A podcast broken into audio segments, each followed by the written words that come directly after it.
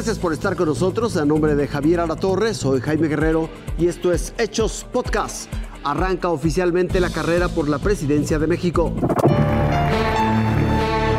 Luego de una eterna pre-pre-campaña, una pre-campaña y algo llamado intercampaña, por fin el primer minuto de este viernes arrancaron las campañas 2024. En Fresnillo, Zacatecas, una de las ciudades más violentas de México, la candidata de la coalición PRI-PAN-PRD, Xochitl Gálvez, habló de un eterno pendiente y puso los puntos sobre las IES.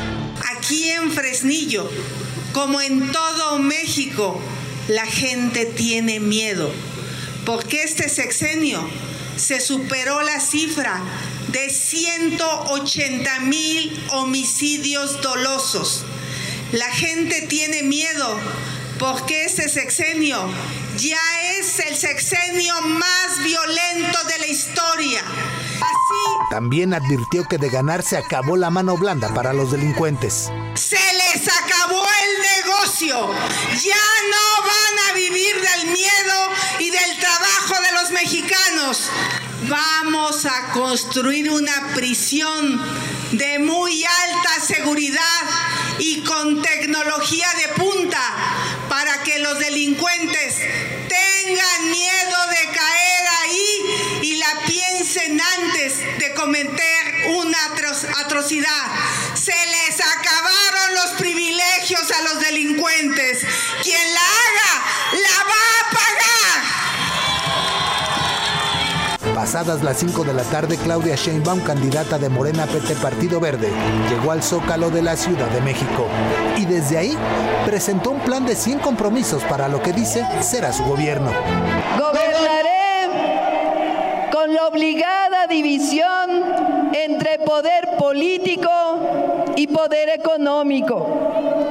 Nunca me someteré a ningún poder económico, político, que protesto ante ustedes no mentir, no robar y nunca traicionar al pueblo de México ni la dignidad de la República. Sufragio efectivo, no reelección.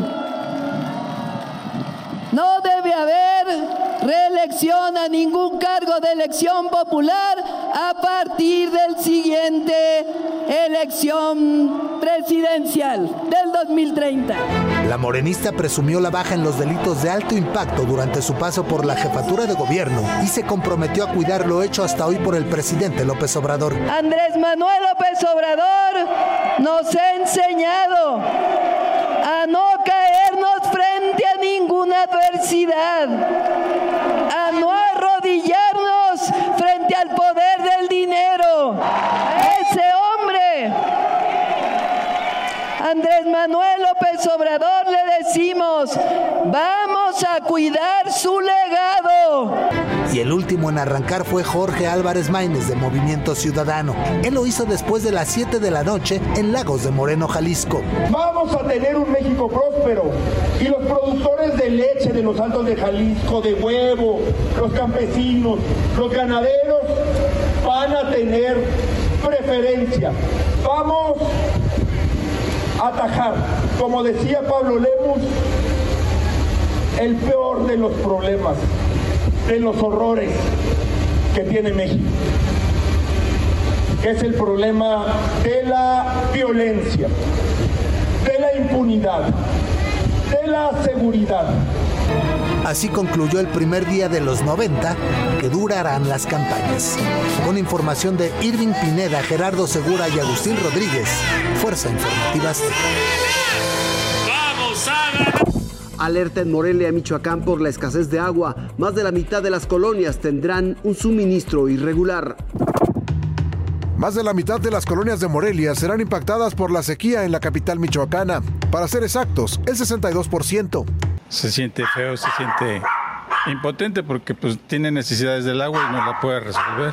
Por ello, el organismo operador de agua potable de Morelia exhortó a cuidar el líquido. Por ahora los pozos que tenemos están manteniendo todavía su nivel, es decir, el suministro de la ciudad está, este, digamos, garantizado en este momento. Lo que en Morelia es un pronóstico, en Pátzcuaro ya es una realidad. La profundidad del agua alcanza el metro y medio cuando su altura máxima oscilaba entre los 11 metros. Ante la sequía que azota al estado de Michoacán, los muelles han tenido que moverse, esto para buscar el nivel más alto del agua. A pesar de la situación, los lancheros continúan trabajando. La sequía en Pátzcuaro afecta a la actividad turística, pecuaria y la vida de miles de purépechas en 36 comunidades.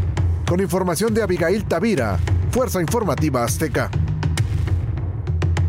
Esto fue Hechos Podcast. Gracias por su atención. Que tenga un excelente fin de semana.